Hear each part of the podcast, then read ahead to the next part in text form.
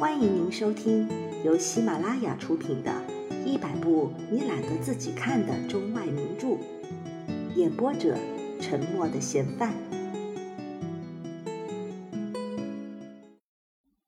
沃雷伊太太独自坐在家里，对于那十八个金发郎依旧无法平静。她把雨伞放在餐厅的桌上，好好琢磨了一番，却想不出一个好的办法来。保险赔偿的念头始终在他心里抹不去。不过，他实在不愿看到保险公司那些接待人员的嘲笑的眼神，因为他一到社会上和陌生人进行交谈，就会感到害怕，总是不知所措。他的脸还很容易红。然而，这十八个金发郎的损失对于他就是割了他的肉啊！他想忘记这件事情，不过这损失却一直痛苦的折磨着他。怎么办呢？时间一小时一小时的过去了，他正在受着煎熬。忽然，他如同懦夫变成了勇士似的，他想到了一个好的办法。我先去了再说。不过，为了得到赔偿，应该在雨伞上动点手脚。使它损坏的更为严重一些，那样才更可信。于是他从壁炉台子上取了一根火柴，把伞骨之间的伞面烧出像手掌大小那么几块，然后仔细地把剩下的绸伞面卷起来，再用橡皮圈箍好。一切准备完成，他披上围巾，戴上帽子，拿起伞，快步走下了楼。向着保险公司所在的利弗利街出发。不过，在他快要到保险公司的时候，他却犹豫了，自己该如何说呢？别人会怎样回答他？在利弗利街，他留心房屋门牌的号，和他要去的地方相距还有二十八家。他有时间考虑，越走越慢了。突然看到门上金晃晃的几个字，标着“慈爱保险有限公司”，他发抖了。原来他已经来到了公司的门前。他停住，原地来回不停地走着，既发愁又惭愧。他终于暗自默想：“我我应该进去，早点总比晚点好些。”不过走进那栋房子的时候，他感到自己的心砰砰地跳着。他来到办公大厅，大厅的周围开着许多窗口，每个窗口里面能看见有一个人露着个头，身体的其他部分都被一道格子墙挡住了。他停住脚步，向手里拿着许多纸片的先生不好意思地低声问道：“嗯，对不起，先生，您能告诉我？”哪个窗口是办理客户要求赔偿烧毁物件的地方吗？他大声回答：“在二楼靠左侧，损失科。”损失这两个字刺激了沃雷伊太太的神经，她很快走开，想着怎样去说。现在她宁愿失去那十八个金发郎了，可是想到这个数目。他的勇气又上来了一点儿，他一边喘着气，一边走一步停一步的上楼了。二楼正中间有一扇门，他叩了门，里面有人清朗的喊道：“请进来。”他进去了，看见那间大屋子中央有三位先生站着说话，他们身挂勋章，气度不凡。其中有一位问他：“太太。”您有什么事吗？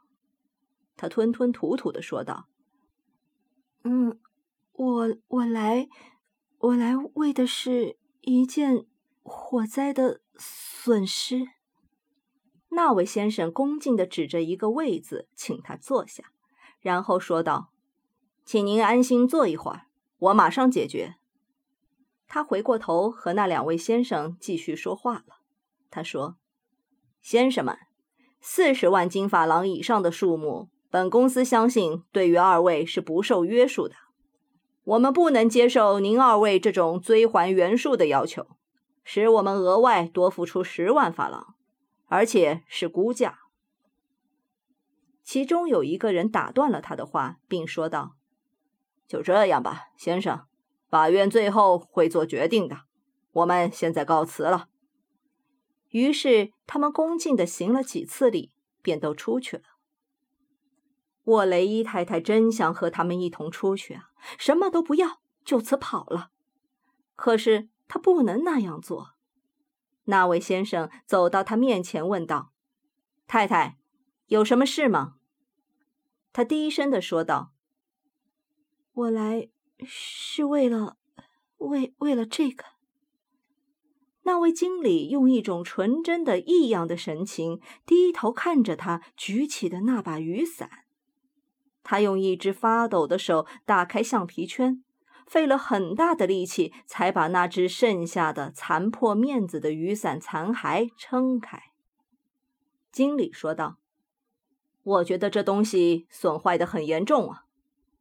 他犹豫了一会儿，大声说道：“这东西花掉了我二十个金法郎。”他睁大了眼睛说道：“真的要这么多？”“是的，这东西以前非常好的，现在我想请您检查它的情况。”很明显，我看得到，可是我不知道我们与这东西有什么关系啊！他原以为这公司不肯赔付这种小东西，于是说道：“可是这把伞被火烧了呀。”经理并不否认，看到了。他呆在那里，张着嘴，不知道接下去该说什么了。接着忽然意识到自己没有说明来意，连忙说道：“啊，我是沃雷伊太太。”我们在慈爱公司买了火险，现在我是为了要求赔偿损失来的。他担心他直接的拒绝他，又接着添了一句：“我只要求您为我补上一个新伞面。”这可把经理弄糊涂了，说道：“可是太太，我们不是卖雨伞的人，我们没有办法亲自担负这类修理的事情。”女人看到自己的事有点希望了，就更加努力了。她没有害怕，她说：“我只想得到修理的费用，我自己能够去办。”经理先生好像还是不明白，说道：“真的，太太，这真不算多。不过没有人向我们要求赔偿这样轻微的灾害损失，我们现在不会赔偿。你想想吧。”例如手帕、手套、扫帚、破鞋子，一切小的东西，那些都是每日火灾逃不了的损失啊！他涨红了脸，怒气冲冲地说道：“先生，去年十二月，因为烟囱失火，我们最少损失了五百金法郎。沃雷伊先生都没有要求一点赔偿。今天公司赔偿我的雨伞是应该的。”经理看出他是在说谎，就带着微笑说道：“太太，你要实话实说啊！沃雷伊先生对于五百金法郎的损失都没要求赔偿，可现在却为了修理雨伞的五六个法郎来让我们赔付，这真是太滑稽了。”他镇定的答道：“先生，请您原谅，五百金法郎的损失。”是沃雷伊先生的钱包里的。至于至于这十八个的损失，那是属于我名下的，这根本不是一回事。经理看见他推脱不掉这位女人，并且不想浪费时间，于是用退让的口气问道：“那请您说说这个损失是怎样造成的呢？”他觉得胜利就在眼前，于是便讲起了事先准备好的话。有一天，我把雨伞放在大门旁边的手棍的铜架子里，架子上面的一块板子上放着蜡烛和火柴。我伸手取了三四根火柴，拿了一根一划，谁知它断了。我再划第二根，马上燃了，却又马上灭了。再划第三根，谁知也是一样。他说到这里，经理用了一句俏皮话打断了他的叙述：“哈哈，那火柴真的是政府制造的吗？”他没明白这个意思，依然继续叙述：“那是当然，我每次都是划到了第四根才出火，才能点燃蜡烛的。接着，我就进房准备睡觉，但是过了一会儿，我闻到一股东西被烧焦了的味儿。”我一向是怕火的，特别是特别是自从我刚才告诉您发生的那次烟囱失火之后，我一直很小心。我因此马上起床走到外面去看，我像猎犬一样四处寻找，终于发现就是这雨伞烧着了。那可能是由于掉了一根火柴进去的缘故吧。现在你能够看到它被火烧成什么样子了。经理已经打定了主意，不愿多做纠缠，问道：“好吧，那这种损失你估计要赔多少钱？”他不敢确定，没有说话。最后，他装着大方的说道：“那请您叫人修理一下，修好后我再来取。”经理拒绝了：“不成，太太，我不能这样办。”您要求赔多少，就告诉我吧，先生。可是我觉得，那这样吧，我不能赚您的钱，我去试一下。我把这雨伞拿到一家伞铺子里，让他们就配一个又好又结实的绸伞面，以后再拿发票向您取款，这样好吗？很好，太太，那就这样说好了。我给你写一张通知出纳科付款的条子，那里会有人赔偿您费用的。于是他写了一张条子交给沃雷伊太太，他连忙伸手接过来，说了声谢谢，担心经理反悔，就匆匆的走了。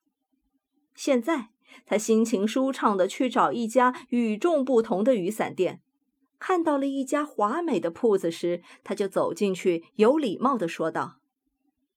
您好，这是一把要换绸面的雨伞，请您用最好的换上去，我不会在乎价钱的。本集播放完毕，感谢您的收听。